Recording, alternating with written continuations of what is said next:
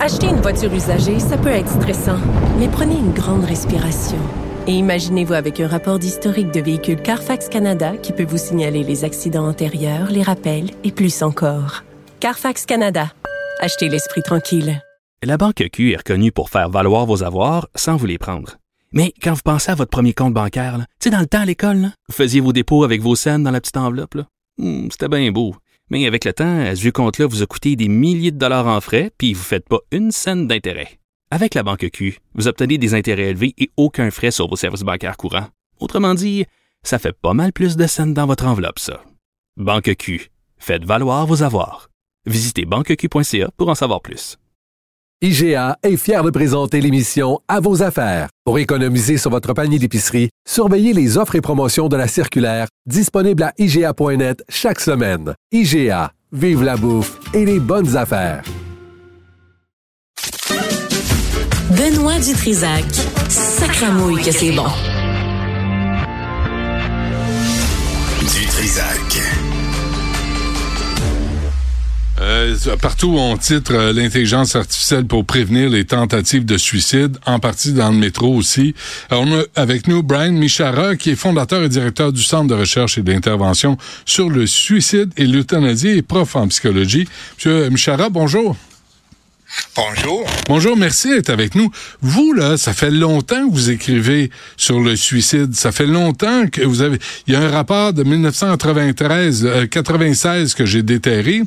Euh, est-ce que, est-ce que la, la, pensée, la réflexion, le mot d'ordre sur le suicide en société, parce qu'il y en a qui disent faut en parler, il y en a qui disent faut pas en parler pour pas inciter les gens à passer à l'acte. Qu'est-ce que, où est-ce que vous êtes sur cette question-là, vous?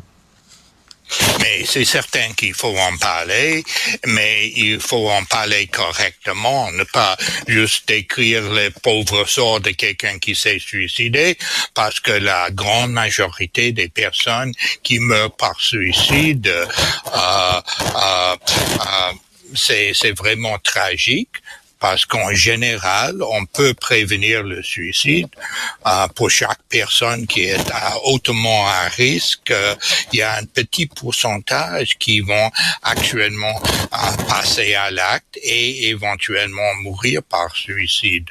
OK. Euh, Monsieur Michara, levez votre micro un petit peu parce que ça accroche votre veste puis ça fait euh, un mauvais son. Juste un petit peu. Non, parfait comme ça. Euh, vous avez écrit en 1996 qui se tue dans le métro de Montréal.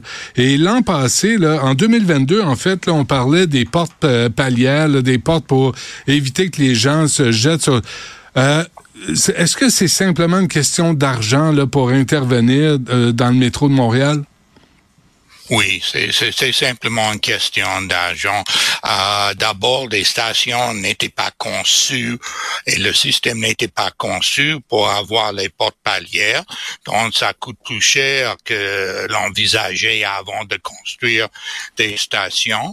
Euh, c'est une question financière, c'était prévu, mais vous savez que le métro manque de l'argent et le euh, système de transport en commun depuis la COVID et euh, ils ont changé d'avis et ils trouvent qu'il n'y a pas des fonds pour le faire.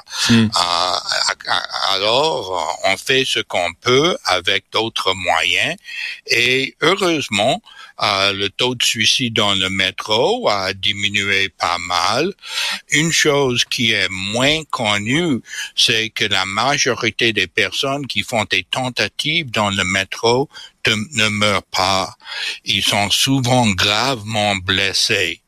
Uh, et nos recherches ont indiqué que les personnes qui ont fait des tentatives, qui sont pas morts, sont souvent surpris parce qu'ils pensaient que c'est une façon facile de mourir subitement et sans douleur et se ramassent handicapés à, vie avec toutes sortes de souffrances. Est-ce que ce que vous me dites là, Monsieur Michara, est-ce que ça devrait être davantage connu par le public dans le cadre d'une campagne de sensibilisation? Vous pensez que c'est la solution finale, facile, mais euh, pas toujours. Il y a, y a des conséquences à ce geste-là.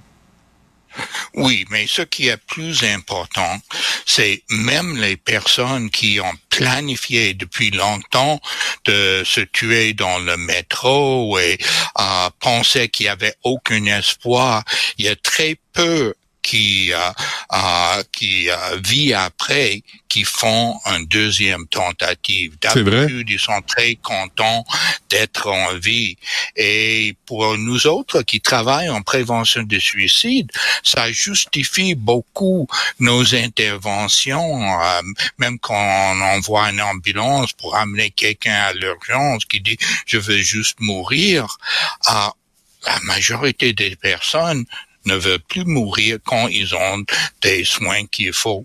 Est-ce qu'on a, euh, M. Mchara, des données sur le métro? J'ai regardé ce matin, mais 2016, 2019, 2020, est-ce qu'on sait il y a combien de tentatives de suicide dans le métro de Montréal et il y a combien de suicides actuels euh, réels dans le métro de Montréal? Mais il y a, euh, il y a entre 10 et 20 tentatives dans le métro et un peu moins que la moitié vont éventuellement mourir. Ah, mais ce qui est intéressant, on a à peu près 250 interventions par année.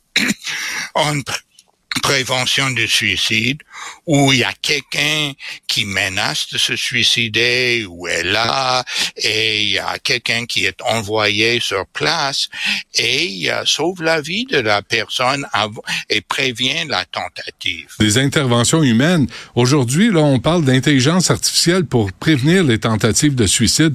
Qu'en pensez-vous? Ah, c'est une piste. Euh, moi, je collabore avec un chercheur en sciences informatiques, Vassim Bouachir, euh, qui, euh, avec plusieurs de ses étudiants, sont en train de développer des logiciels qui analysent les vidéos en temps réel. Il y a 2000 caméras vidéo dans le métro. Donc, un être humain ne peut pas regarder 2000 l'écran et, voir s'il y a quelqu'un qui euh, semble suspect qui va faire une tentative. En 2016, nous avons publié des recherches où on a regardé les vidéos et on a essayé d'identifier les comportements qui peuvent indiquer que quelqu'un est dans le métro et à risque de faire une tentative de suicide. On a identifié certains comportements. Euh, actuellement, c'est utilisé par le, système du métro, ils peuvent ralentir les trains avant qu'ils arrivent dans une station, aller envoyer quelqu'un pour demander ce qui se passe.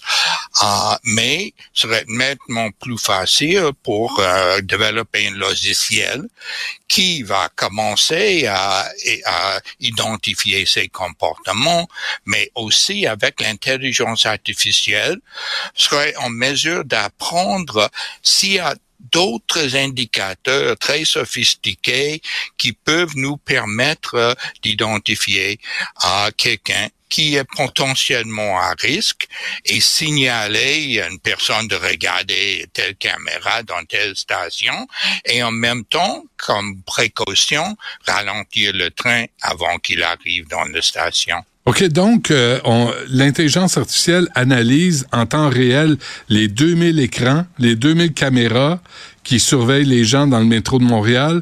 Et si on voit des, si elle, comment, selon quels critères, elle va, cette intelligence artificielle va réagir à quelqu'un qui a des comportements que l'on croit peut-être porter vers une tentative de suicide.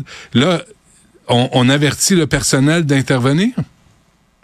On avertit quelqu'un de regarder l'écran d'abord et euh, en même temps, euh, on peut euh, signaler au train de ralentir avant d'arriver dans le dans une station par précaution. le logiciel va commencer avec des choses qu'on connaît de nos recherches où on a comparé les vidéos des stations où il y a quelqu'un qui allait faire une tentative de suicide. Aux stations, il y a personne qui va faire une tentative et on a certaines choses, certains comportements qui augmentent la probabilité.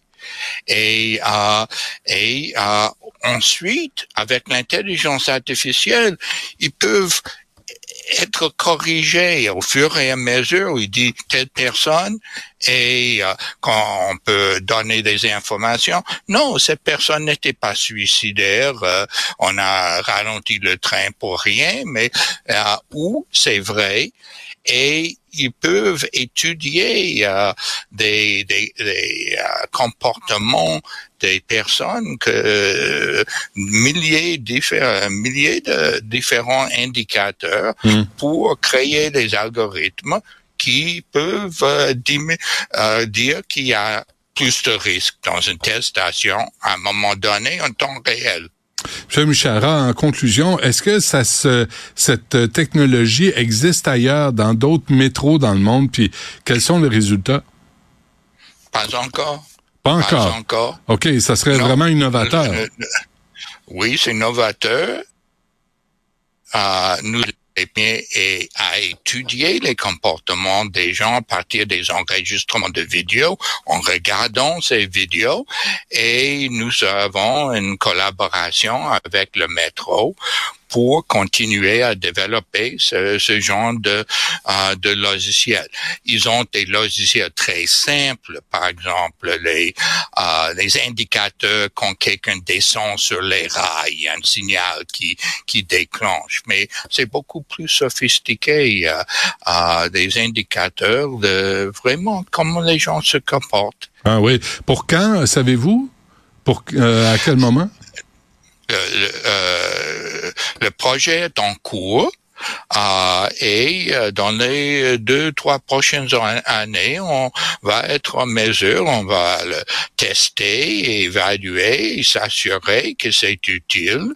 Mhm. On va pas détecter tous les cas de suicide dans le métro, on va pas les, tout prévenir, mais on va sauver un certain nombre de vies et euh, euh, quand on parle des coûts de mettre les portes palières, oui, il y a des coûts associés, mais comment est-ce qu'on peut déterminer le coût de, de la vie d'un être humain? Ouais, ouais. Euh, si si c'est quelqu'un dans ma famille, il n'y a pas un montant que je serais pas prêt à payer. Ouais, c'est une bonne question. On se laisse là-dessus. Brian Michara, merci à vous. À la prochaine.